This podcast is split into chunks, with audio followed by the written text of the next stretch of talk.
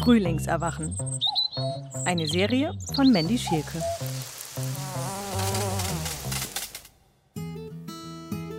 Also dieses Jahr die Pflanze, die mich besonders viel interessiert, ist die pfirsichblättrige Glockenblume.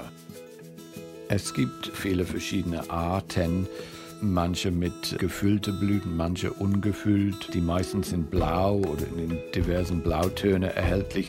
Zipfelige Blütenkelche in Trauben an langen Stängeln, die Blätter lang und schmal. Ich mag ihre Einfachheit.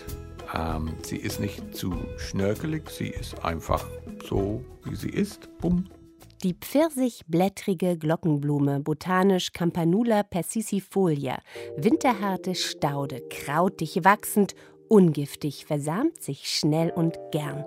Kultiviert wird sie bereits seit dem 16. Jahrhundert. Ich kenne sie aus Rosenbeeten, aber irgendwie sieht sie auch wie eine Wildblume aus. Ja, sie hat so einen Wildblumencharakter. Und blüht im Juni nach den Pfingstrosen, wenn alles gut geht. Es ist eine ja, etwas längere Geschichte. Letztes Jahr im Juni besuchte ich den Hermannshof. Das ist ein schöner Villengarten äh, in Weinheim bei Heidelberg.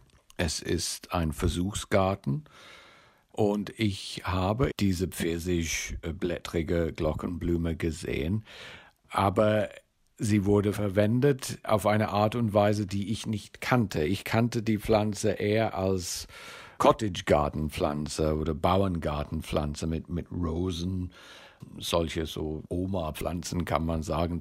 Aber im Hermannshof habe ich sie gesehen in einer Trockenpflanzung, in einer Pflanzung, die an die Landschaften in Südfrankreich angelehnt ist, mit viel Wolfsmilch und Zistrosen und solche Sachen. Ich war erstaunt, dass sie so anpassungsfähig ist. Das ist ganz toll, wenn man was Neues lernt. Dieses Jahr also experimentieren, raus aus dem gewohnten Trott beim Gärtnern. In dieser Saison Campanula persicifolia ins Trockenbeet mit Sand und Kies. Ich habe hier zu Hause einige Bereiche im Garten, die sehr viele Sonne bekommen, vor allem gegen der Hauswand, wo fast den ganzen Tag über Sonne scheint. Und ich habe selber Kiesbeete in diesen Bereichen gemacht, also die Erde großzügig ausgehoben und mit Schotter und Kies aufgefüllt, um ja, Irisse und Wolfsmilch, solche Pflanzen zu verwenden. Und ich werde jetzt dieses Jahr ein paar pfirsichblättrige Glockenblumen dazu gesellen, also dazu setzen.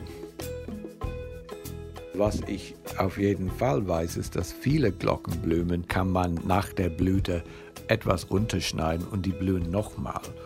Also wenn man eine Glockenblume kauft, dann hat man wirklich einen guten Griff gemacht, weil die blühen und blühen und blühen.